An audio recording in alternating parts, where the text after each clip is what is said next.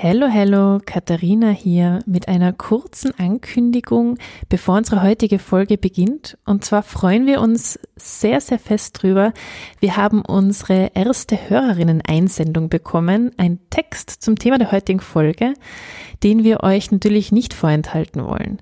Die siebenjährige Kali und ihre Freundin die Rosa, die ist acht, die haben uns ein Hörspiel zum Thema der heutigen Folge verfasst und das möchten wir natürlich gerne mit euch teilen.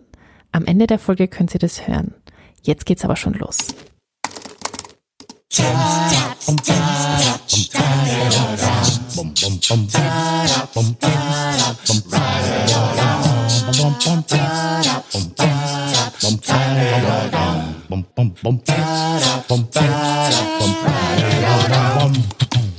Eins Thema, drei Texte.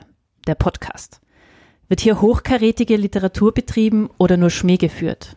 Diese Frage klären wir heute, wie in allen bisherigen Folgen natürlich nicht. Warum das hier aber wie der Anfang einer Arte-Dokumentation klingt, das klären wir schon. Der Zufallsbutton hat uns nämlich eine als Thema beschert. Aber wichtigstes zuerst, unsere heutigen Gäste. Ich freue mich sehr, dass wir wieder drei tolle Frauen in unserem Podcast-Studio begrüßen dürfen, an denen in Österreich eigentlich kein Weg vorbeiführt. Oh. es ist so, es ist so. Und zwar Chandrach, John Hoban und Eva Hettecker. Hi. Hallo. Hallo. Es ist ja so, Podcasts sind für euch alle drei ja nichts Neues. Zwei von euch betreiben einen Podcast und eine war zumindest mal einmal, soweit ich weiß, in einem hm, Podcast. Zweimal? Zweimal in einem Auch Podcast. peinlicherweise im Coca-Cola-Podcast sogar mal. Oh. Ja. Wieso peinlich? Naja, weil das halt schon sehr hochkommerziell ist, aber äh, sie wollten halt einen witzigen Gast zum Thema Influencer-Marketing einladen und habe ich ja gesagt und ich habe sie auch während des Podcasts äh, etwas verarscht, äh, aber sie haben mitgemacht. Muss man sich dann danach noch anhören, kenne ich noch nicht. Er hat ja ein paar äh, Stellen rausgeschnitten. Ah, oh, okay. Das müssen wir hoffentlich heute nicht tun, beziehungsweise ähm, solche Stellen freuen uns ja wahrscheinlich eher. Ich stelle euch mal der Reihe nach vor. Joan, ich fange gleich bei dir an. Wenn man im österreichischen Internet unterwegs ist, dann stoßt man zwangsläufig irgendwann auf dich. Du trittst dort unter mehreren Namen auf. Journalistin ist wahrscheinlich der bekannteste, Joni Export. Äh, Cassandra Cash. Das erste Mal, dass ich von dir gehört habe, war im Podcast Rosi und Cosi, wo du zu Gast warst. Und danach bin ich dir sofort auf Instagram gefolgt. Dort machst du ja so eine Art satirisches Influencer-Marketing, ohne dass dich die Firmen oder Unternehmen dafür bezahlen, mit sehr schrägen Bildern von dir selbst und von eigentlich eher so Alltagsprodukten. Werden wir bei dir heute im Text sehr viel Alltag hören oder wird es da auch Werbeplatzierungen geben? Ja, es wird äh, sehr ungewöhnliche Werbeplatzierungen, die es halt äh, für ja dieses Thema dann also ja also dem Thema würdige Produktplatzierung. Äh, und natürlich geht es äh, in meinem Text über das Thema Influencer-Marketing. Also ich mhm. meine, es war klar, ich komme an dem Thema einfach nicht vorbei. Ich meine, deswegen bin ich auch eingeladen worden, weil ja mein Instagram-Kanal ja äh, sehr ungewöhnlich ist. Ähm, und ich bin auch so ein bisschen wie Arte. Ich habe eine eigentlich äh, sehr kleine Reichweite. Ich bin jetzt nicht wie Daria Daria oder irgendwelche großen Influencer, aber ich bin sicher, dass in 20 Jahren oder spätestens wenn ich tot bin, irgendjemand sagen wird, hey, das äh, was was diese Frau gemacht hat, das war quasi Van Gogh der Medienkunst. Aber jetzt kapiert das keine Sau. du bist ja auch Künstlerin. Magst du uns darüber was erzählen? Ja, Künstlerin. Ich meine, Beuys hat gesagt, dass ja eigentlich jeder Mensch äh, ein Künstler mhm. ist. Also ich bin auch ein Künstler. Ich meine, ich weiß nicht, ob ich per se, per Definition eine Künstlerin bin, weil ich verkaufe keine Kunst. Ich hatte zwar mal sowas wie eine Vernissage mit meinen gemalten Bildern, aber ich habe kein einziges verkauft. Aber kommt äh, dann, kommt dann. Wenn du tot bist, dann sie die warmen Semmeln. Äh, aber äh, ja, ähm, ich würde sagen, äh, dass äh, also ich habe mehrere äh, Stand Beine, also ich mache de facto, kann man sagen, Performance-Kunst, mhm. Performance-Kunst im Internet mit meinem Instagram-Kanal, ähm, wo ich halt mit dieser Kunstfigur Cassandra Cash halt Influencer-Parodie mache. Und dann habe ich noch eine Kunst Künstlergruppe, mit der ich arbeite, die Self-Sightseeing Company, mit der ich so mehr so queere Performance-Kunst mache. Und das sind so zwei Standbeine, mit denen ich natürlich kein Geld verdiene. ähm, deswegen habe ich auch einen Tagesjob. Also es ist sehr witzig. Also ich, ich verdiene quasi äh, tagsüber als Online-Marketing-Fuzzi mein Geld und abends äh, verarbeite ich quasi meinen Tagesjob künstlerisch, damit ich das alles aushalte. sehr gut, sehr gut. Eva, auch an dir kommt man nicht vorbei. Ö3-Hörerinnen kennen deine Stimme, eine gute Anzahl an Instagram-Followerinnen, deine Stories und seit ein paar Wochen hast du auch einen eigenen Podcast. Ja, der, ja, ja. Und ich zwar, und die Ines auch. Also ich habe 50 Prozent an einem Podcast. Du hast 50 Prozent an, ein, an, einem Podcast, der heißt der nicht noch ein Podcast Podcast. Der bitte nicht noch ein Podcast Podcast. Podcast genau, genau. Ja. Darin streifen du und deine Kollegin Themen, die uns alle irgendwann mal durch den Kopf geistern. Kindheitsirrtümer, Ex-Freunde, Tinder, Schönheits-OPs zum Beispiel. Aus dir scheint es irgendwie einfach so herauszusprudeln. Ja, jetzt habe ich Oma hat immer gesagt, die Pappen muss man dann extra da schlagen. Solltest du jemals das Zeitliche segnen. ich reiße mir jetzt gerade das Herz zusammen, ich werde äh, versuchen, äh, nicht jedem reinzuquatschen. Okay, äh, die, äh, der zweite Gast, wo es um den eigenen Tod geht, in der Vorstellung schon interessant. Eine Frage habe ich an dich und zwar, womit verbringst du mehr Vorbereitung mit deinem eigenen Podcast oder auf das heutige Thema mit deinem Text? ich, ich würde sagen, es ist, hat sie ungefähr die Waage gehalten. Ich habe die Vorbereitung für heute aufgeteilt. Ich habe äh, in einer Stunde den Text runtergeschrieben und am nächsten Tag nochmal kurz durchgelesen. Mhm. Und das mache ich für unseren Podcast natürlich nicht. Da bereite ich nur an dem Tag, wo wir wirklich aufnehmen, vor. Mhm. Aber ja, nein, ich glaube, es hält sich relativ die Waage. Shan, auf dich stößt man unweigerlich, wenn man sich mit dem Thema Feminismus beschäftigt. Du betreibst seit 2017 den Podcast Schans Heldinnen, in dem du inspirierende Frauen einlädst und da sind so Leute dabei wie Stephanie Sargnagel, Saskia Jungnickel oder zuletzt auch deine eigene Oma. Außerdem hast du gerade mit der Finanzexpertin Larissa Grawitz den Podcast Investorella gestartet, wo äh, Frauen dazu angehalten werden, sich mit dem Thema Investitionen zu beschäftigen mit Fokus auf nachhaltige Investments. Das heutige Thema beinhaltet ja eine Prinzessin.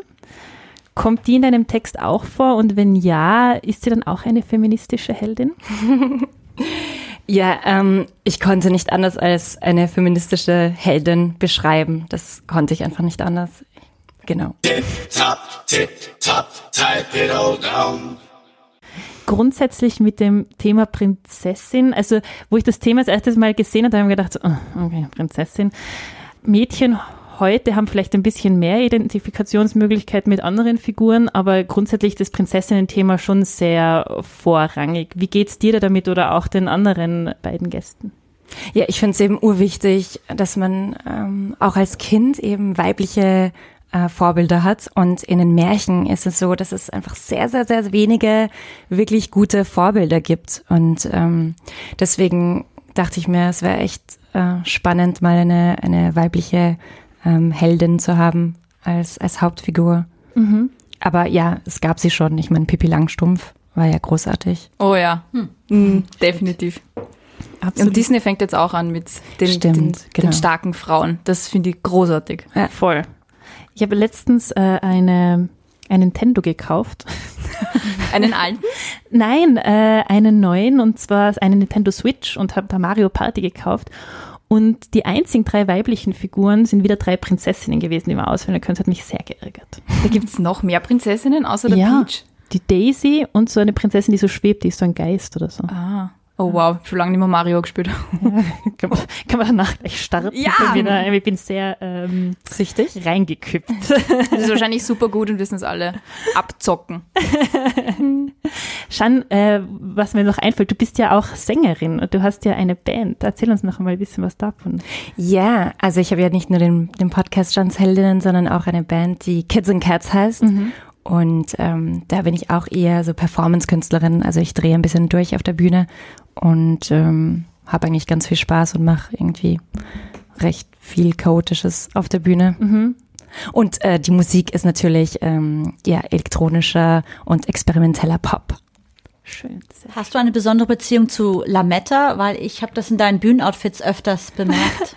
Ja, das war ein bisschen katastrophal. Der, der letzte Auftritt, ich mache immer meine Kostüme selber und äh, meistens auch im letzten Moment, so wie ich diesen Text auch geschrieben habe. Und manchmal funktioniert's, manchmal funktioniert's einfach nicht. Und da glaube ich, ich habe gute Ideen und dann stellt sich heraus, dass es einfach eine katastrophale Idee war. Ich hatte diesmal beim letzten Konzert vor ein paar Tagen ein, ähm, ein Löwen, eine Löwenmaske an mit Lametta, das an dem Kostüm, also an der Maske hing. Und dieses Lametta ist einfach an meinem Körper geklebt, weil ich nicht wusste, dass ich einfach, oder ich hatte nicht bedacht, dass ich so schwitze. Und dann war ich einfach so, ich konnte mich überhaupt nicht bewegen und es war alles so ganz, ganz schwierig. Und ja, ich hatte einen innerlichen Kampf. Das war sehr spannend auf der Bühne. Und ich durfte es nicht zeigen. Das war echt recht traurig. Für die Hörerinnen, heute hat äh, Shan kein Lametta an, sondern einen gelben Wollpulli. Ja, ganz Auch sonst hat niemand Lametta an. Schade eigentlich. Wir waren ja gerade schon beim Prinzessinnen-Thema. Äh, damit unsere ZuhörerInnen noch einmal daran erinnert werden, worum es eigentlich geht, hier der Rückblick. Die Vampirprinzessin. Die Vampirprinzessin ist ein österreichischer Dokumentarfilm aus dem Jahr 2007. Er thematisierte den Vampirglauben im 18. Jahrhundert und stellte eine neue Theorie über die Inspiration Bram Stokers für seinen Roman Dracula vor. Der Film wurde für ORF Universum-Reihe, ZDF, ZDF Expedition und AT auf Deutsch für die US-amerikanische Smithsonian Network of English produziert. Ich habe euch ja schon vorhin erzählt, dass wir das letzte Mal mit drei Kindern aufgenommen haben und nach der Aufnahme und nach dem Vorlesen des neuen Themas hat eine der Teilnehmerinnen gesagt, na, also das ist eigentlich ein ziemlich langweiliges Thema, weil da kommen so viele Sender vor, die das finanziert haben. Wie, wie ist es euch? Das war ihr Argument. ja, das war ja Argument, das ist total langweilig. und wie ist es euch mit dem Thema gegangen? Habt ihr euch drüber gefreut oder war es eher so, meh? Ich habe es cool gefunden. Ich habe mir gefürchtet, dass wieder sowas kommt wie die Eishockey-Statistik. wo, wo ich halt weder zu Eishockey noch zu Statistik einen Bezug habe. Aber ich glaube, zu, zu, zu Gräfinnen und zu Schlössern und zu Vampiren kann man nicht, nicht einen Bezug haben. Ich meine, es ist eine weibliche Hauptfigur. Ich meine, dadurch ist ja schon die Identifikation schon äh, sehr viel einfacher.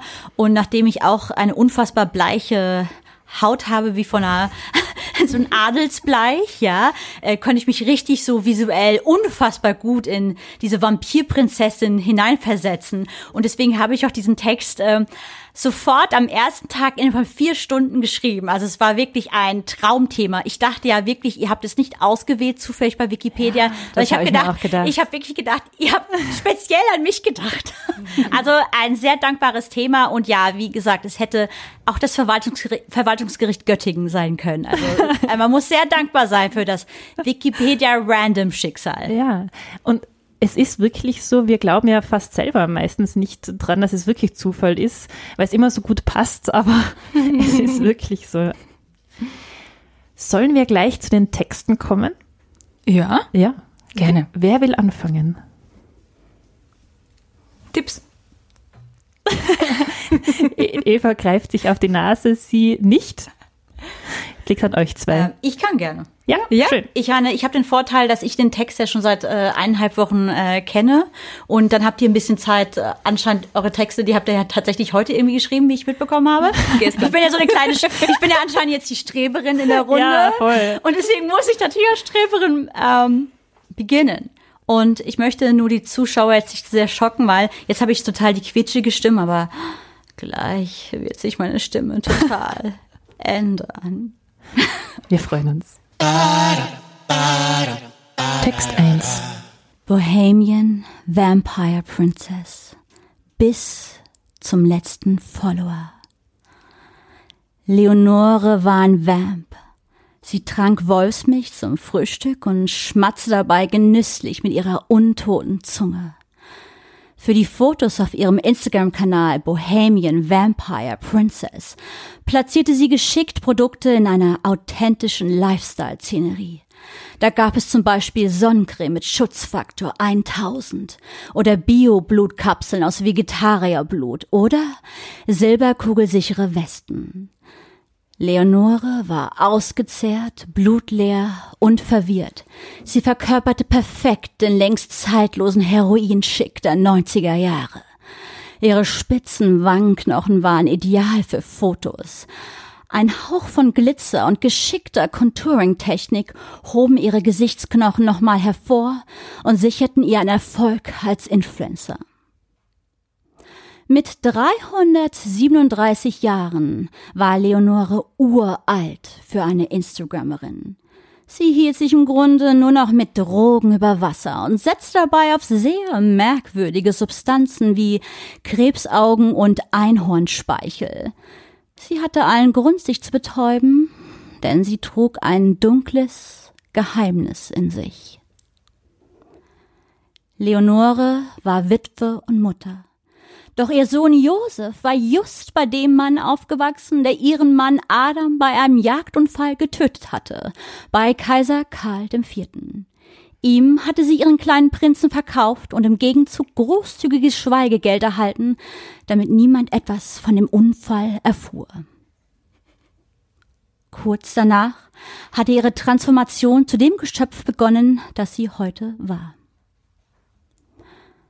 Es war schon sehr lange her und ihr Sohn schon lange tot, aber ihr längst nicht mehr vorhandenes Herz schmerzte immer noch. Nur die rosaroten Instagram-Filter ihrer Smartphone-Kamera konnten ihre Tristesse verdecken. Damals, als Mann und Sohn noch gelebt hatten, waren sie in ihrem Wald umhergeschlendert und hatten genüsslich alles abgeschossen, das ihnen vor die Flinte kam. Jetzt war der einzige Schuss, den sie noch abgab, den in ihre Venen. Ihre Follower durften es natürlich nicht wissen. Sie machte noch ein Foto, lächelte breit und hielt eine Zahnpasta mit extra starken Putzartikeln für strahlend weiße, spitze Zähne in die Kamera. Früher wäre das alles nicht möglich gewesen. Als die Vampirjagd Mitte des 18. Jahrhunderts ihren Höhepunkt in Böhmen erlebte, musste sich Leonore vor ihren in Anführungszeichen Followern verstecken. Es war der ungebildete Pöbel, der ihr damals folgte, aber auch so mancher Wissenschaftler, der an Vampirismus glaubte und Leonore fehlen wollte. Glücklicherweise wurde von Kaiserin Maria Theresa höchstpersönlich ein Verbot erlassen, um der Vampirjagd Einhalt zu gebieten und dem Aberglauben ein Ende zu bereiten. Lange lebte Leonore versteckt im Archiv von Schloss Krommau an der Moldau, in dem sich zu ihrem damaligen Leben als Prinzessin Eleonore Elisabeth Amalia Magdalena von Lobkowitz zehn Kilometer Akten stapelten. Dank der Heirat mit Adam war sie damals Fürstin zu Schwarzenberg geworden. Doch diese Schriftstücke las niemand mehr und so konnte sie in Ruhe in der Dunkelheit ihres alten Zuhauses leben. Im Jahre 1908 fiel ihr zufällig ein Buch in die Hände. Es trug den Titel Dracula und es war die erste deutschsprachige Ausgabe des Bestsellers eines englischen Schriftstellers. Ihr kam so vieles bekannt vor. Fast schien ihr, als ob dieser englische Gentleman Bram Stoker über sie, die Fürstin zu Schwarzenberg, geschrieben hatte, aber aus ihr einen Mann gemacht hatte. Konnte das ein Zufall sein? Dieses wundersam schaurige Buch gab ihr Hoffnung und Zuversicht. Vielleicht war es ja doch möglich, unter Sterblichen zu leben. Sie zog zurück in ihre Geburtsstadt Wien und wurde bald Teil der dortigen Bohemen. Schnell wurde Klimt auf diese mysteriöse, bleiche, abgemagerte Schönheit mit roten Lippen und rotblonden gewellten Haaren aufmerksam, die in der Künstlerszene den Spitznamen Vampirprinzessin trug. Er verewigte sie nackt und etliche Male auf seinen Leinwänden, dennoch sollte die Nachwelt niemals ihren Namen erfahren. Im Jahr 2019 hat Leonore nun ganz andere Probleme. Der Instagram-Algorithmus hat sich geändert. Immer schwerer ist es geworden, Follower und Likes zu sammeln. Dann gibt es da noch TikTok. Noch eine neue Plattform, noch mehr Aufwand zur Selbstvermarktung. Die Ökonomie der Aufmerksamkeit ist gnadenlos. Wie sollte da eine alte Frau wie Leonore noch mithalten? Natürlich gab es seit dem Erscheinen der Twilight-Trilogie vor zehn Jahren einen Vampir-Hype, von dem sie profitiert, aber langsam kam sie sich vor wie ein Zirkuspferd, das stets für einen Auftritt bereitstehen musste. So beschloss Leonore, dem allen ein Ende zu bereiten. Sie verübte Social Media Selbstmord und löschte all ihre Accounts. Anschließend legte sie sich in ihren Sarg und sagte in eine nicht vorhandene Kamera, Hallo, meine Lieben. Achtsamkeit und Selfcare sind so wichtig für ein bewusstes Leben. Und was ist dein Selfcare-Ritual? Dann schloss sie den Deckel, diesmal für immer, als Detox-Maßnahme für die Ewigkeit.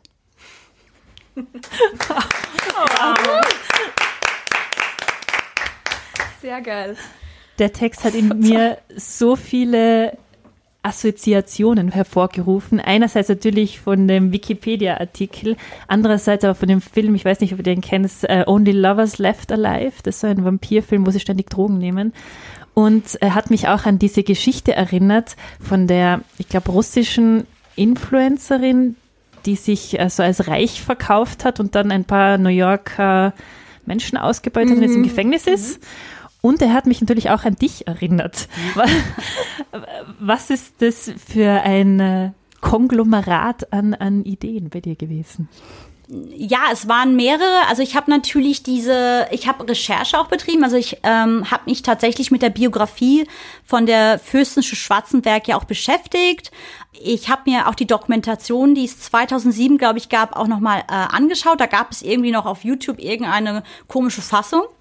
Teil 1? Äh, ja, Teil 1. Wo ist Teil 2? Meistgestellte Frage. Ja, ähm, das habe ich mir angeschaut. Und dann habe ich natürlich das Thema Influencer, das ich ja behandle, auch als ähm, Vorbild gehabt, weil äh, Leonore ja auch quasi eine Influencerin ist. Dann habe ich mir vorgestellt, na ja, wenn sie ein Vampir ist, und sie ja schon 337 Jahre alt ist, äh, 337 Jahre alt ist, dann hat Leonore natürlich schon viel von der Welt gesehen. Da habe ich recherchiert und habe gesehen, aha, wann wurde denn das Buch Dracula ähm, veröffentlicht? Und es gibt was Interessantes, die englischsprachige Ausgabe wurde schon 1997, äh, ne, Entschuldigung, 1897 veröffentlicht, aber die deutschsprachige Ausgabe erst 1908. Und ah. just auch 1908 hatte Klimt seine goldene Phase und ich dachte, wow, holy shit, wie, da kommen ja gerade paar Sachen zusammen. Also ich erfinde einfach, Leonore liest das Buch Dracula, erkennt sich in Dracula wieder und sagt, hey, ich muss mich ja gar nicht verstecken als Vampirin, weil Vampire sind ja total der geile Scheiß. Gehe ich doch zurück nach Wien, treffe dort äh, die Klimt und dann muss ich an die Bilder von Klimt denken, weil Klimt hat ja immer diese abgemagerten, vampirartigen Frauen gemalt. Ja. Ich dachte, keiner kennt den Namen dieser Frauen auf den Bildern von Klimt. Und wie geil wäre es, wenn in Wirklichkeit die Bilder, äh, die Frauen auf den Bildern von Klimt äh, Vampirinnen wären. Und eine davon wäre Leonore also es gab, äh, ich habe halt versucht, wirklich die, den, die reale historische Figur mit den Sachen, die tatsächlich dann passiert sind, wenn sie noch bis heute gelebt hätten, also angefangen von Draculas erschienen, Klimt gab es und dann natürlich die Twilight-Trilogie, die mhm. natürlich auch erschienen ist. Also ich habe mich da sehr systematisch analytisch vorgearbeitet. Also Leonore war überall in der Popkultur vertreten der jeweiligen Zeit. Ja, und natürlich habe ich auch so ein Wort wie Heroinschick, ja, weil ich mir dachte, äh, was ist denn Heroinschick anderes als Vampirfrauen, ja? Also äh, deswegen war ich auch so dankbar, weil diese ganzen Bilder, die bei dir entstanden sind, äh, jetzt dank meines Textes, die waren natürlich auch vorher bei mir im Kopf mhm. in einer gewissen Form. Ja, schön. Wir reden später noch gemeinsam äh, drüber. Du hast in deinem Text ungefähr alle Fragen aufgeworfen, die ich dann auf meinem Fragenzettel für unsere gemeinsame Gesprächsrunde habe. Aber vorhin würde ich sagen, hören wir noch eure beiden Texte. Magst du, Soli? Mir wurscht, dann mach ich, okay. wenn es okay ist. Ja, gerne. gerne, gerne. Ja, gerne. Meines kann beides sein, anstrengender zum Zuhören oder nicht äh, oder leichter zum Zuhören, wie das, was wir vorher gehört haben. Ich habe nämlich äh, in Gedichtform geschrieben. Oh, oh. Rainer freut sich gerade extrem. Man sieht es nicht, aber es ist äh, schön. Reim dich oder ich fress dich, so ungefähr ist das Motto. Na gut. Text 2. Der Text heißt Eleonore 2019. Im Grabe um würde ich mich drehen, könnte ich euch heute sehen. Ach, was ist aus euch geworden? Einst so dunkle, schaurig Horden, gefürchtet, gejagt, gepfählt, verbrannt, Familie weit fort verbannt. Respekt schuft ihr euch nicht, ihr hattet.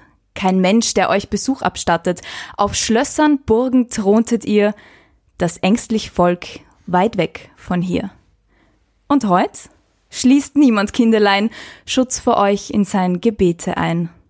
Hinter seiner Hand kein Raunen, maximal ein kurz Erstaunen. Als Gruselgeschichte taugt ihr nicht. Ihr glitzert jetzt im Sonnenlicht. Ihr lasst euch in Lieb mit Menschen ein, wollt jetzt gar Vegetarier sein. Und selbst wenn's Twilight dunkler wird, ein Mensch suchend durch Schlösser irrt, ein unschuldig Mädchen sich verliebt ganz, dann endet's bloß in Gesang und Tanz. Das Publikum klatscht, kreischt und johlt. Sie fürchten nicht, dass ihr sie holt. Sie gehen nach Haus, des Bluts noch voll, sagen, wie war das Musical, doch toll.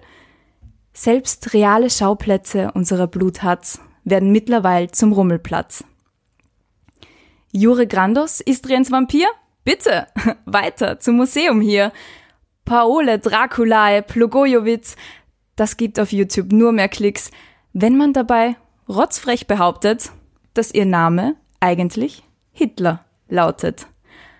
Auch Ungeübte können hier sehen, ihr habt ein Marketingproblem.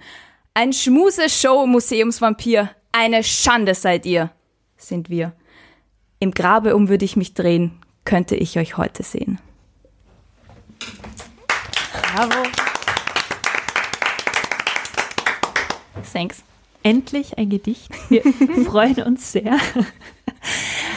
ähm, hat dieses Gedicht die Leonore verfasst aus ihrem Grab oder wer, wer spricht hier? Es spricht die Eleon Eleonore, wenn sie wüsste, wie sich der Vampirismus entwickelt hätte. Sagt er, ich würde mich im Grab umdrehen, wenn ich das alles wüsste, was ihr da verzapft habt. Das heißt, es ist eigentlich ein Pamphlet dafür, dass man vor Vampiren lieber Angst haben sollte, als sie zu glorifizieren. Genau. Weil wenn wir uns jetzt anschauen, also früher waren ja die ganzen Schauergeschichten, also ich war jetzt gerade auf Urlaub in Istrien und eben, da kommt dann eben dieser Vampir aus Istrien hervor. Das war ja wirklich schaurig. Die Menschen haben sich ja gefürchtet. Die haben ja andere Menschen dann verfolgt und verbrannt und äh, geköpft, wenn sie tot waren, nur geschändet und hin und her. Die haben sich ja wirklich gefürchtet. Und jetzt ist es quasi Popkultur. Wir schauen uns Tanz der Vampire an und finden es eigentlich nicht wahnsinnig gruselig, sondern finden den Graf eher geil. Oder Twilight, ich meine, die vegetarischen Vampire und dann kommen ja vielleicht einmal die Bösen, die noch Blut trinken und rote Augen haben, aber eigentlich sind Vampire ja lieb. Oder der kleine Vampir, Und vor allem die schön. Bücher. Ja. Also ich glaube, das hätte ihr alles nicht so gefallen. Ich glaube, die war ganz glücklich damit, dass die Menschen so ein bisschen Respekt gehabt Ja. haben und einen Abstand lassen haben. Interessante Frau. Wir, wir reden auch noch später über, über die Eleonore. Shan, darf ich dich bitten, deinen Text äh, Ja, sehr gerne. vorzulesen? Text 3. Eleonore, die Vampirprinzessin, Teil 1. Es war einmal eine junge Frau namens Eleonore Elisabeth Amalia Magdalena, die etwas anders war als ihre Wegbegleiterinnen. Bereits als Kind fiel sie durch ihre überdurchschnittliche Schüchternheit und Zurückgezogenheit auf. Viel lieber als die Anwesenheit anderer Kinder war ihr das Spiel in und mit der Natur, welches sie stundenlang beschäftigte. In den großen Farnwäldern des Wiener Waldes, neben denen sie aufwuchs, beobachtete sie und lernte sie die Sprache der Füchse, Wölfe, Wildschweine, Vögel, Igel und anderer Tiere. Innerhalb der Stadt besuchte sie gerne auch Friedhöfe, deren Grabsteine sie las und aus denen sich mysteriöse Bilder und stürmische Geschichten in ihren Kopf entwickelten. Tod und Zauber schien sie immer schon anzuziehen. Ihre Eltern waren wohlhabend und streng, und wie es damals üblich war, arrangierten sie bald eine Hochzeit mit einem angesehenen Fürsten. Mit diesem Manne teilte sie ausschließlich die Lust am Jagen. Sein Wesen war ihr zuwider, von Anfang an. Sie wusste doch, dass es ihre Pflicht war, ihm beiseite zu stehen, doch sie wünschte sich nichts mehr, als frei zu sein. Nur das Jagen und das Töten schienen eine Verbindung zwischen ihnen herzustellen. Zusammen waren sie noch stärker, noch mächtiger, um diese Wälder zu erobern. Eines Tages geschahen zwei Ereignisse, die ihr Leben für immer veränderten. Am frühen Morgengrauen, als sie sich zusammen mit anderen Fürsten der jährlichen Treibjagd begaben, wurde ihr Gemahl durch einen unvorhersehbaren Schuss getroffen und starb. Als sie um Hilfe schrie, drückte sie ein fremder Mann gegen eine Eiche und biss sie in den Nacken. Sie wurde bewusstlos und fiel zu Boden. Nach einigen Stunden erwachte sie, wie aus einem wilden Traum, suchte ihre Jagdbegleiter und schwieg über das gerade geschehene Ereignis. Sie wusste nicht, was geschehen war, verstand es nicht und doch fühlte sie sich anders. Die folgenden Tage fühlten sich wie eine Ewigkeit an. Nun wohnte sie alleine in ihrem Schloss. Alles hatte sich verändert. Das Verlangen nach dem Jagen wurde stärker, mit ihm auch das Verlangen nach Blut. Die verbotene Lust nach menschlichem Blut, welche sie zu unterdrücken bemüht war, schien ihren Hals im Meer zuzuschnüren. Sie hatte Durst. Sie musste etwas dagegen unternehmen. Sie musste endlich eine Entscheidung treffen. Das tat sie auch. Sie beschloss, sich wieder unter Menschen zu begeben und sich Liebhaber zu erobern. Darauf begann die beste Zeit ihres Lebens. Verschwunden waren ihr schlechtes Gewissen und ihre innerliche Zerrissenheit. Jetzt wollte sie endlich alles wahrhaftig auskosten. Endlich erlaubte sie sich, ihre Exzesse zu leben. Sie hatte eine ungewöhnliche Ausstrahlung, so dass alle rund um sie sie entweder bewunderten oder fürchteten. Oder beides zugleich. Ihr blasser Teint und ihre leuchtenden dunklen Augen zogen die Menschen an sie heran. Und so verführte sie vor allem junge Männer, führte sie in ihr Schloss und behielt sie dort einige Nächte, bis sie sie biss. Die ganze Welt schien ihr zu gehören. Das Verschwinden von einer immer größeren Anzahl von Männern beunruhigte die ängstlichen Dorfbewohner und Dorfbewohnerinnen. Ihr Ruf hatte sich bereits nach dem Tod ihres Mannes schlagartig verschlechtert, als sie anfing, Wölfinnen zu züchten, um deren Milch zu verspeisen. Das Heulen der Tiere, die nächtlichen exzessiven Feste und ihre Vorliebe zum Okkultismus vertieften das Misstrauen der Dorfbewohnerinnen. Für diese war es eindeutig. Die Vampirprinzessin musste verschwinden.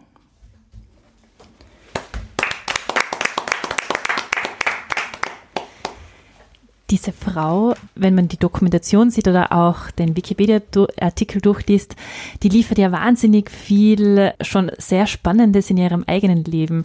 Aber im Prinzip hast du jetzt diesen tragischen Tod ihres Mannes, der schon auch schon in Jones Text vorkommt, für den Zeitpunkt gewählt, an dem sie selber Vampirin wurde. Warum das? Ja, genau, weil ich habe mir die ganze Zeit überlegt, wann sie eigentlich, also wenn sie ein Vampir ist, dann, ähm, wenn jeder glaubt, dass sie eine Vampirin ist, dann muss es doch irgendwann geschehen sein. Und ähm, ich dachte mir, es muss einfach in irgendeinem bestimmten Zeitpunkt passieren. Und ich hatte auch schon die vom, also ich wollte auch schon eigentlich ähm, die Geschichte so drehen, dass sie eigentlich ihren Mann tötet. Mhm. Aber ähm, dann habe ich mir gedacht, dieses Ereignis ist einfach so der Tag, der ihr Leben dann verändert. Und auch eine gewisse Art an, an Befreiung eigentlich. Ja, genau. Dann. Genau, an dem Tag wird sie quasi frei, ja, genau. Sehr schön. und was auch wichtig ist, ähm, ich finde es ganz interessant, weil wir, obwohl die Texte sehr verschieden sind, aber ganz ähnliche Ansätze, weil ich habe ja auch meine Transformation nach dem Tod angesetzt. Ich habe nicht genau beschrieben, was passiert ist, sondern ich habe ja gesagt, es begann die Transformation.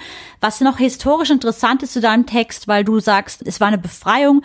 Historisch war es tatsächlich so, deswegen habe ich es auch erwähnt, dass die Eleonore tatsächlich ihren Sohn dem Kaiser, der ihren mhm. Mann getötet hat, überlassen hat. So absurd. also das ist etwas, was ich jetzt strange. nicht, äh, was ich jetzt nicht erfunden hatte, sondern es ist wirklich wahr. Ja. Und ich habe jetzt gesagt, sie hat Schweigegeld erhalten. Sie hat nicht Schweigegeld erhalten, aber sie hat tatsächlich eine lebenslange Rente erhalten von 5000 ja. genau. Gulden pro Monat.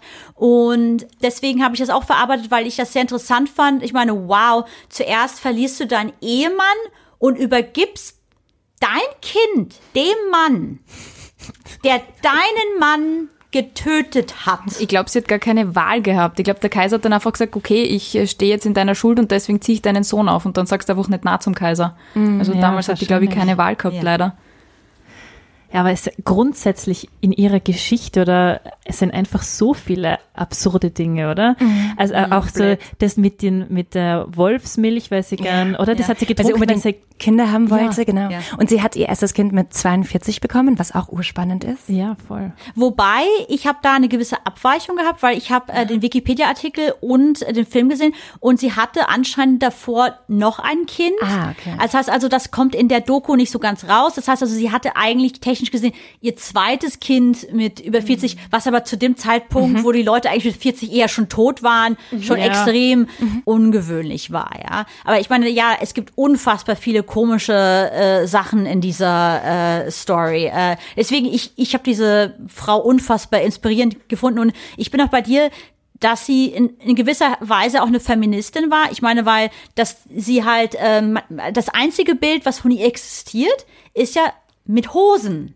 Also das heißt, sie Dieses hat ja Jagdbild. Äh, Jagdbild. Sie hat Hosen getragen und ich meine, das war was im 18. Jahrhundert, 1700 noch was ja eine Sensation. Deswegen finde ich es ganz interessant, dass du äh, die Verbindung zum Feminismus mit ihr gefunden hast. Aber ich meine, in gewisser Hinsicht wird sie eine ja Feministin gewesen sein.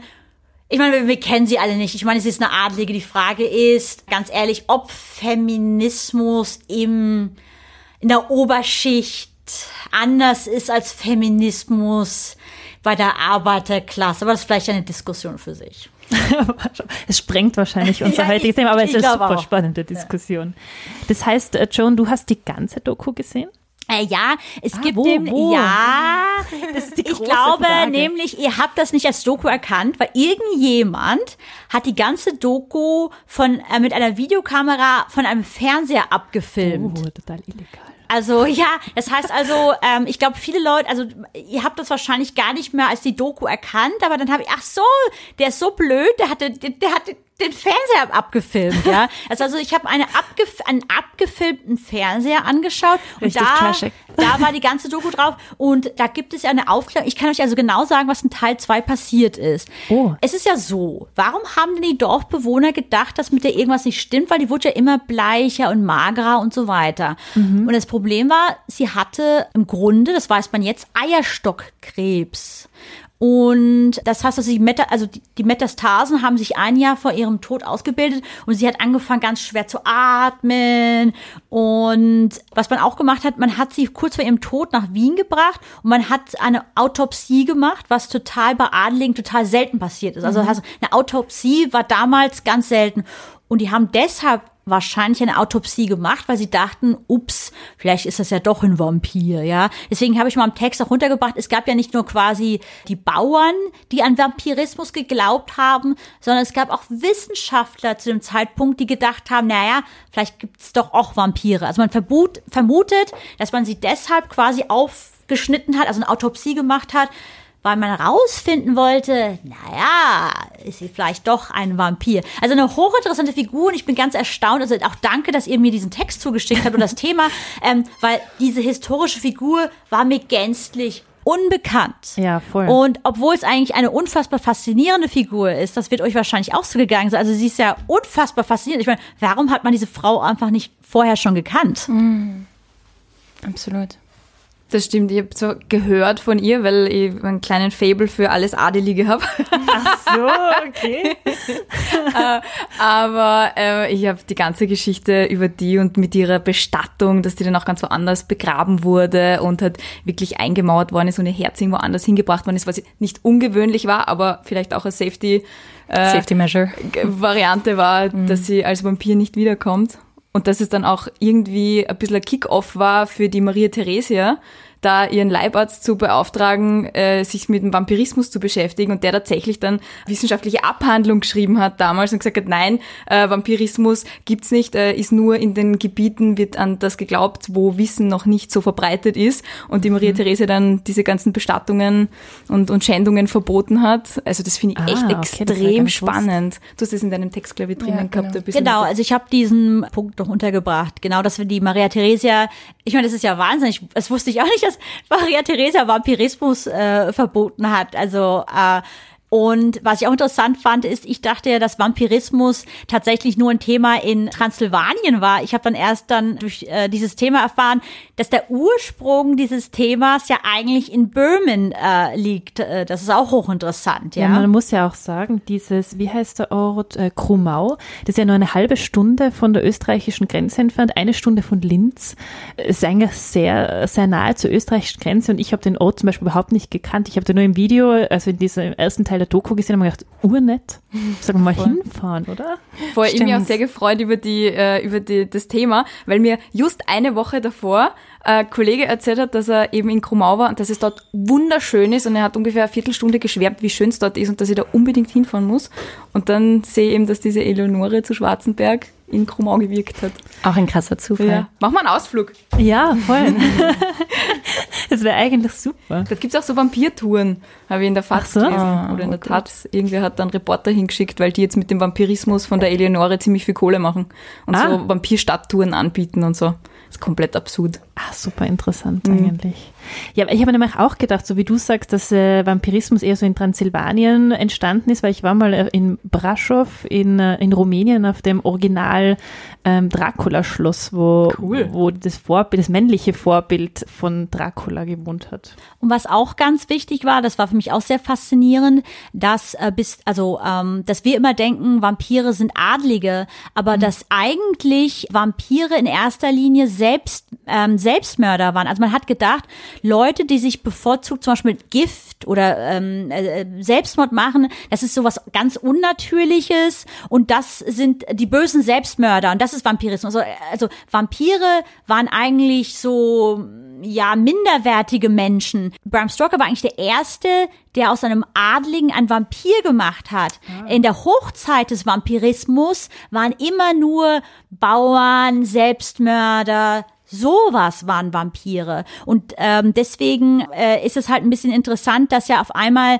in der Geschichte des Vampirismus es ja noch ein, eine Adlige gab, wo man auch dachte, sie ist ein Vampir. Und das war halt die Eleonore zu Schwarzenberg. Und äh, in, dieser Doku, in dieser Doku geht es ja auch darum, dass man ja denkt, dass Bram Stoker ja eigentlich sie als Ja, Vorbild hatte. Voll. Aber es heißt, es war vielleicht eigentlich, so wie das äh, du in deinem Text kritisierst, vielleicht das der, der erste Schritt zu der Verehrung von Vampiren oder zu dem, dass man so sein will wie ein Vampir, dass die dann Adelige waren und nicht mehr eben Selbstmörder. Das es hat, und dann hat sich das vielleicht entwickelt. Hat sie ihr Image geprägt, die gute. Ähm, Eva, noch mal kurz zu, zu deinem äh, Gedicht. Warum hast du eigentlich äh, die Gedichtform gewählt? Puh, ich, ich tue mir einfach leicht mit Gedichten. Ich meine, da hat sehr vieles geholpert, ich weiß schon. Aber äh, ich schreibe viel ähm, auf Musik, ich schreibe viel, viel Texte, die sich generell reimen, auch für die Arbeit. Und deswegen habe ich mir leichter getan. Ich habe mir gedacht, ja, ich, ich, ich könnte nie so einen schönen Text wie ihr beiden in, in, in, in Sätze gießen. Und deswegen habe ich mir gedacht, ich mache ein Gedicht. Das ist ganz banal. Sehr, sehr schön. Es ist erfreut Es ist schön, dass ihr euch freut. Ja, ein Gedicht ist so schwierig zu schreiben. Ja, Also voll. ich finde Ich finde immer, echt ah. sehr bewundernswert. Weil es gibt immer so viele Texte, die sich dann zwar reimen, aber es ist halt dann so ein bisschen so. Ja, ich werde auch immer, ich bin auch immer die Familienstammdichterin, wenn irgendwer einen Oh. runden Geburtstag hat und so. Also ich nehme Auftragsarbeiten an. Ich bin nicht billig, aber ich bin, bin bei Geburtstagsgedichten mittlerweile ganz gut. Wir vermitteln den Kontakt. Super. Hat von euch eigentlich jemand das Buch gelesen, Dracula, oder irgendwie den Film gesehen, der in den 90er Jahren herausgekommen ist? Oh mein Gott, Keanu Reeves war in den 90er Jahren, war er nicht. Irgendwie ähm, hat er in diesem Film, in den 90er Jahre, äh, Dracula-Film gespielt. und ich fand Interview ihn, mit einem Vampir, war Ja. das das? Ah, Aber war das Keanu Reeves? Ach so. Warte mal, es gab mehrere. Also es, es gab Interview mit einem Vampir, mit ähm, Brad Pitt Brad ja Pitt. Oh mein Gott, sieht Brad Pitt gut aus. Aber natürlich, Er ist ja auch ein Vampir. natürlich sieht auch Keanu Reeves aus. Und man muss sagen, im Endeffekt ist ja quasi, wie heißt der Hauptdarsteller von äh, Twilight? Ähm, Robert Pattinson. man muss ja im Endeffekt sagen, dass Robert Pattinson quasi der Brad Pitt äh, der Generation Z oder der Millennials ist und ähm, im Endeffekt war Interview mit einem Vampir war im Endeffekt dann einfach für die Generation X. Äh, also man muss sagen, das Vampir-Thema gibt es immer wieder in der Popkultur und, und, und, und jede Generation hat ihren eigenen sexy Vampir. Also es gibt immer ein, jede Generation kriegt ihren sexy Vampir. Nur, dass die Generation Y auch einen sexy äh, Werwolf hat, oder? Ja, stimmt. Oh ja. Ich bin ja eher Team Jacob. Ich Team Edward. ja. Ich war so in Edward verliebt. Ich, Wirklich. ich verstehe schon die Augen. Ja, die Frisur. Aber sie hat es ja sehr gut gemacht. Sie Nase. hat ja beide ähm, Ja. äh, sich geschnappt, irgendwie, oder? Und dann am Schluss, äh, Spoiler, imprägniert oder wie heißt es, äh, der, Vamp- der Werwolf auf die, ihre Tochter. Das ist Ja, irgendwie was ein bisschen absolut. strange ist. Wobei aus feministischer Sicht finde ich ja Twilight deshalb so interessant, weil ja die äh, Autorin von Twilight ist ja ist sie nicht eigentlich Mormonin oder sowas eine Art? Ich glaube, sie ist, äh, ist eigentlich Mormonin, ja. Und das Ding ist, äh, das äh, ist ja bei Twilight äh, sehr stark. Ich habe einen amerikanischen Background, meine Eltern sind beide Amerikaner und man muss sagen, als Amerikanerin lache ich mich ein bisschen bei Twilight kaputt, weil es geht sehr stark um das Thema. Ja, ich bin in Wirklichkeit total sexy, aber ich will meine Jungfräulichkeit äh, behalten und schlafe nicht mit euch, aber ich sehe trotzdem total sexy aus. Also, oh, ich flirte zwar mit euch beiden, aber trotzdem, oh Gott, ich kann doch nicht sofort mit euch schlafen, sonst wäre ich eine Schlampe. Und äh, also ich muss sagen, ich finde es sehr witzig, weil im Endeffekt, wenn man sich ähm, äh, Twilight anschaut, geht es ja sehr stark um ein, eine unfassbar sexuell aufgeladene Stimmung. Man sagt, denkt sich mal, Mann, wann vögelt, wann vögelt ihr mal endlich miteinander? Und dann, oh nein, man könnte ja nicht sofort miteinander vögeln, weil sonst wäre ich ja eine Schlampe. Und ich finde, äh, im Endeffekt, wenn man äh, Twilight ein bisschen analysiert, ist es ein unfassbar puritanischer, ja. konservativer, amerikanischer Kitscheiß. Ich bock das auch überhaupt nicht. Vor allem sie, die Hilflose und ah, erklär mir die Welt und du bist so welterfahren äh, und gebildet und ich bin so ein Nichts. Und da denke ich mir so, oh, der Schwede, ernsthaft Mädel jetzt. Also ich finde das Buch sehr schwierig für, für pubertierende Teenager zu lesen. Ich bin froh, dass ich schon ein bisschen älter war, wie ich Twilight gelesen habe und schon ein bisschen gefestigter war.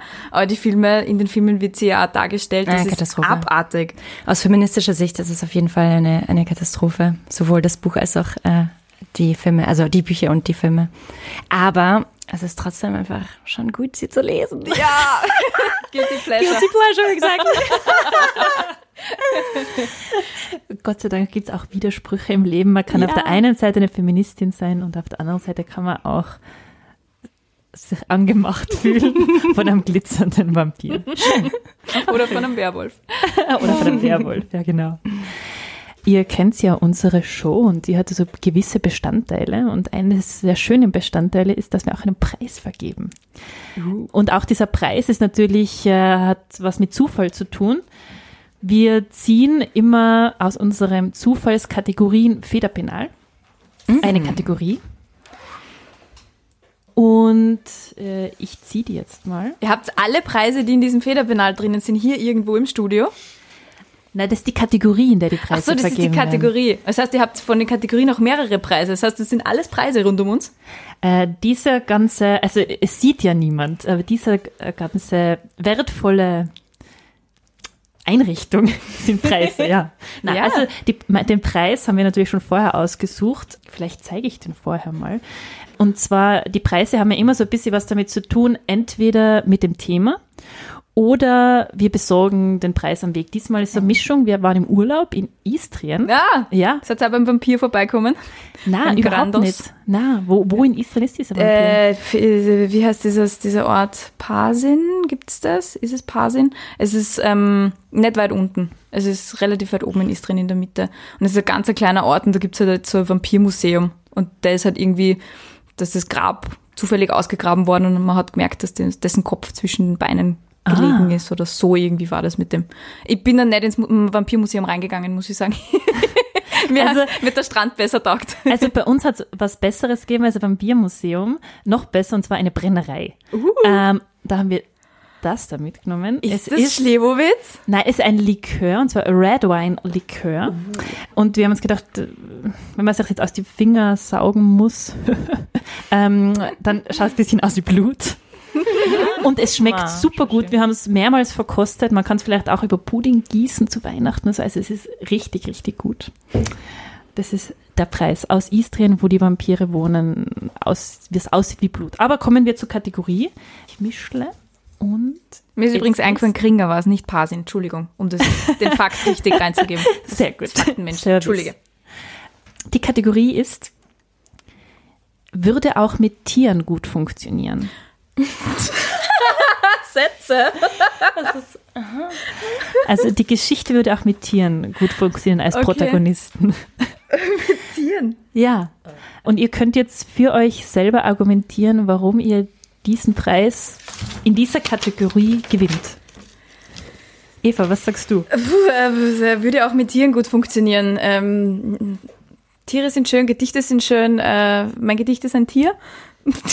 Keine Ahnung. Würde mein Gedicht mit Tieren funktionieren? Also vielleicht, wenn ein Tier sprechen würde, die Ele Eleonore ein Tier? Na, dadurch, dass die Eleonore im Grab liegt, äh, es gibt ja wirklich Menschen, die ihre Tiere, ihre Haustiere begraben. Insofern Mhm. könnte es schon sein. Das ist, also es ist fix sogar, könnte das ein Tier geschrieben haben. Und äh, Was wäre das für ein Tier?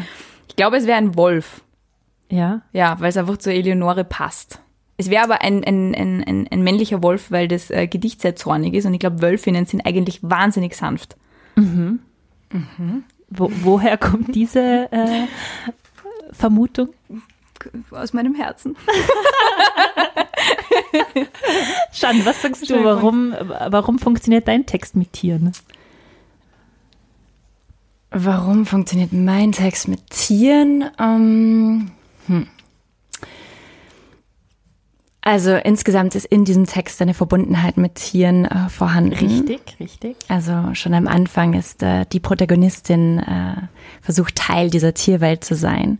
Und außerdem ist es so, dass äh, durch das Blut, also es könnte auch sein, dass ähm, die Protagonistin ähm, tatsächlich auch anfängt, Menschen zu essen. Also es könnte schon ganz theoretisch ein Tier sein.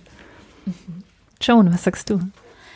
Naja, ähm, ich habe ja aus äh, Eleonore, oder ich nenne sie ja nur Leonore, um es ein bisschen hipper und kürzer zu machen, äh, eine Instagrammerin gemacht. Und wie man ja weiß, Oh. äh, was sind die Sachen, die am besten auf Instagram funktionieren? The dogs in the cats of Instagram. ja. Und im Endeffekt ist sie ein sehr erfolgreicher Instagram-Kanal. Und äh, man darf ja nicht vergessen, weil du ja gesagt hast, Wolf, ist nicht äh, die Wölfin mit dem Hund verbunden. Und im Englischen heißt ja äh, Hündin Bitch. Und ich finde, ich habe mit einer richtig schönen Bitch-Stimme das vorgelesen. ja, also äh, und deshalb. Echt gutes Argument. Ah, ja, also ich finde, da sind so viele Querverbindungen hin zum Tier, dass natürlich äh, dieser Text auch von einer Bitch oder Dog auf Instagram vorgelesen hätte werden können. Also ich fasse zusammen, ein Tier aus dem Grab, äh, weil Menschen gerne ihre Tiere eingraben und Wölfinnen lieb sind. Okay, es klingt sehr dünn. Ich weiß, wer nicht gewinnt. Oder der zweite Text, äh, Shan, wo sehr viele Tiere vorkommen und sie selbst ein Teil dieser Tierwelt sein möchte, die Protagonistin. Oder Cats, Dogs auf Instagram und eine Bitch, die einen äh, in eine Geschichte schreibt. Ihr dürft abstimmen. Jeder von euch hat eine Stimme, muss sie jemand anderen geben. Ah ja. Puh. Was echt schwierig. Ja, durch diese Naturverbundenheit, ich meine, deine Argumente sind nicht zu, nicht zu schlagen, aber durch diese Naturverbundenheit würde ich sagen, gebe ich meine Stimme der Shan, weil es wirklich in ihrem Text einfach drinnen ist. Okay, Shan? Oh Gott. Ähm, okay, okay. Ich muss mich entscheiden. Ähm, ja, ich finde das Bitch-Argument schon sehr, sehr gut. Gell? Also ähm, meine Stimme für John. Ähm, ich muss sagen, ich liebe einfach Gedichte und es war einfach so anders. Äh, dieser, dieser, Text, dieser Text war so anders als unsere Texte. Also muss ich sagen, Eva hat alleine schon für ihre Kreativität, äh, weil sie sich etwas abgehoben hat in der Dreierrunde, äh, schon meine Stimme verdient. Sehr lieb, danke. Katja, jetzt bist du das Zünglein Wow, an der Waage. äh, kein vielleicht Druck, kein Druck. Das ist schon Queens da draußen. Oh nein, das oh nein, niemand merken, wenn ich irgendein Vampir Äh, in den Hausflur reinzieht. äh, vielleicht kann der Rainer ja noch auf wen zeigen. Das ist jetzt aber unfair. Nein, das ich ist finde jetzt, du super. voll in die ich finde das super. Komm, Wir, zeig äh, wir können am Schluss einfach dem Mann die Schuld geben. Das Ja, ist super. Das ist gut. Das ist sehr feministisch. Äh, Er zeigt auf Shan und damit ist es entschieden. also, einfach aus der Situation äh, gestohlen. ne? Das nehmen wir heraus als Moderatorin dieser Sendung. Selber schuld, wenn man Technik macht. So, Shan, ich gebe dir Oh, den wow, danke. Blutslikör. Oh la la, unglaublich. Dankeschön. Vielleicht können wir ihn gemeinsam trinken, verspeisen. Oh mein Gott, das wäre so nett. Willst du ihn wirklich aufmachen? Ja, Yeah. Oh, geil. Ja, Ja, lassen uns. Dann sind wir ja alle Gewinnerinnen wieder. Genau. Das ist auch sehr Die feministisch. wahren Feministinnen, genau. Wir halten alle zusammen. Kommt mal in unser äh, Gasse. Oder so. Ähm, ja, nächster Schritt in dieser Sache und letzter Schritt in diesem Podcast ist immer das Thema für die nächste Folge bestimmen. Und ihr könnt jetzt Zeuginnen sein, dass es wirklich der Zufall ist, der bestimmt. Und jemand von wir euch darf den genau Zufall hinschauen. spielen. Wer möchte das sein? Wer mag. Wer mag den Zufall Du, weil spielen? du hast äh, nicht geglaubt, äh, John, dass, äh, Oh ja, dass der Zufall äh, ist. Deswegen richtig, ich hab selber ja- der Zufall. Ich habe ja nicht geglaubt, ich habe wirklich gedacht, das ist gefaked. Ja. Okay. Wir wollen aber jetzt alle genau hinschauen. Ja, ich, ich schaue jetzt auch hin. zack, Ah, zack, zack. Du ich muss auf den Zufall-Button klicken. ja. Okay. Da, da, da, da. Da, da. Passiert nichts. Ah, doch, jetzt. Und Ähm, das Thema ist. Oh mein Gott, es ist. Ähm, kann jemand äh, Spanisch lesen? Danke. Spaßauger, du müsstest mir das Handy geben. Es ist nicht ein spanischer Name, mein Spanisch ist nicht so gut. Es ist ein chilenischer Mensch und Er heißt Alberto Jorge Fuyu, das ist aber nicht Spanisch, Ahumada.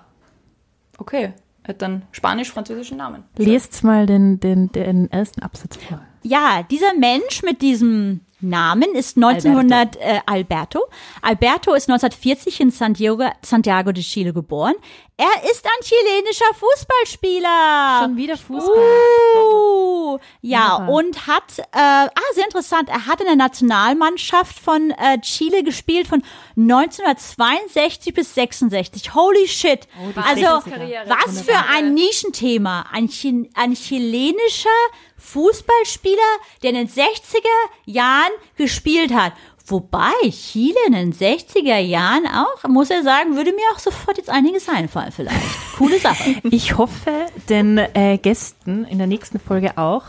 Ähm, Wer kommt denn? Ja, das Oh, ist, es ist sehr oh. spannend. Und zwar, wer sehr gut aufgepasst hat und die allererste Folge, Folge 0 von diesem Podcast gehört hat, weiß, woher wir die Idee haben, Wikipedia-Zufallsartikel zu verwenden. Äh, und genau diese Leute, von denen wir die Idee uns von inspirieren haben lassen, die kommen. Du wolltest jetzt geklaut sagen, gell? Ge- ge- Ich war- ich wollte sagen, die Idee ge- inspiriert zu uns haben lassen. Geinspiriert, die kommen zu uns in den Podcast, um über wieder mal Fußball zu äh, sprechen. Wir haben ja schon mal Colinio Sivoki gehabt, ein fidschianischer Fußballspieler. Aber die Zeit ist auch fast zu Ende. Vielen, vielen Dank an euch drei, dass ihr da wart. Es war wirklich wunderschön mit euch. Es war voll cool, vielen Dank Voll. und danke für eure Danke. Texte, also sehr, sehr inspirierend. Ja, danke, danke für die Einladung und so.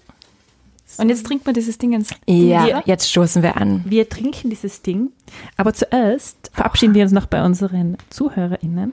Vielen, vielen Dank fürs Zuhören, auch wieder dieses Mal. Falls euch jetzt drei Wochen Fahrt ist, bis die nächste Folge rauskommt, hört's doch mal bei Shans Heldinnen rein, bei Investorella, bei nicht noch ein Podcast-Podcast. Der bitte nicht noch ein Podcast-Podcast. Der, der, bitte nicht noch ein Podcast-Podcast.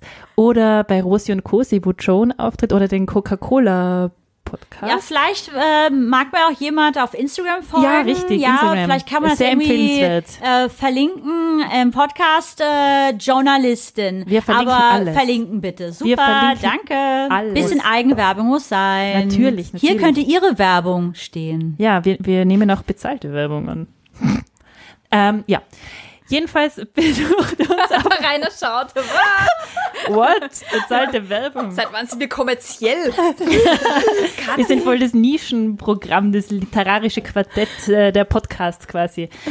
Jedenfalls besucht uns mal auf unserer Website, da findet ihr alle Links. Da gibt es auch ein Gästebuch, wo ihr reinschreiben könnt, wo wir uns über eure Kommentare freuen.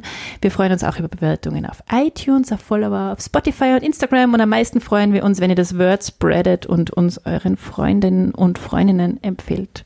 Bis zum nächsten Mal. Ciao. Ciao. Ciao. Tip top, type it all down. Tip top, tip top, write it all down. Am Anfang der Folge haben wir euch das Hörspiel von Kadi und Rosa versprochen Und hier ist es. Viel Spaß. Die Vampirprinzessin. Es war einmal eine schöne Prinzessin. Sie wohnte in einem großen Schloss. Sie hatte einen Prinzen. Eines Tages beschloss sie, mit ihrem Prinzen wandern zu gehen. Und so wanderten sie schon wochenlang, wo sie eines Abends in einen schwarzen Wald kamen. Und keiner von den beiden konnte ahnen, dass dieser Wald der Vampirwald war. Und weil sie schon von den ganzen Wandern müde waren, haben sie ihre Schlafsätze rausgegeben, um sich auszuruhen. Und mitten in der Nacht hörte die Prinzessin ein kleines Rufen. Hilfe! Hilfe! Und so wachte sie auf. Und niemand war zu sehen. Nicht mal ihr Prinz war zu sehen. Er war ja auch nicht da. So hatte sie ihre Sachen zusammengepackt und beschloss, ihn zu suchen. Und so suchte sie ihn. Immer wenn sie dieses Rufen hörte, wir, wir wollen dein Blut aussaugen, erschrak sie und bleibte versteinert stehen. Und dieses, und die, das Ding kam immer näher und näher. Und von einmal erschrak sie, weil ungefähr drei Vampir, Vampire vor ihr standen und die sagten, wir wollen dein Blut aussaugen. Oh bitte nicht, oh bitte nicht. Wir lassen dich erst in Ruhe. oh bitte nicht, oh bitte nicht.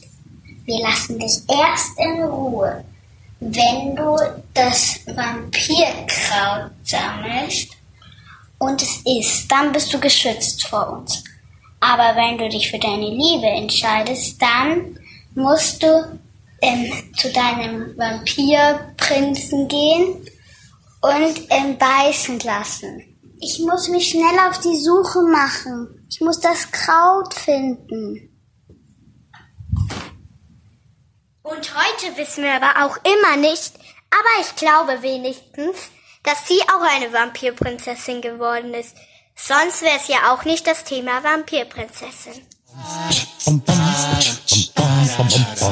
Die Sendung wurde produziert und gestaltet von Katharina Lehner und Rainer Brunauer. Unsere wunderbare Titelmusik stammt von Mr. Giko. Wenn ihr mehr von ihm hören wollt, besucht ihn doch auf Soundcloud und zwar unter soundcloud.com schrägstrich Mr. Giko, das schreibt man mr-gikko.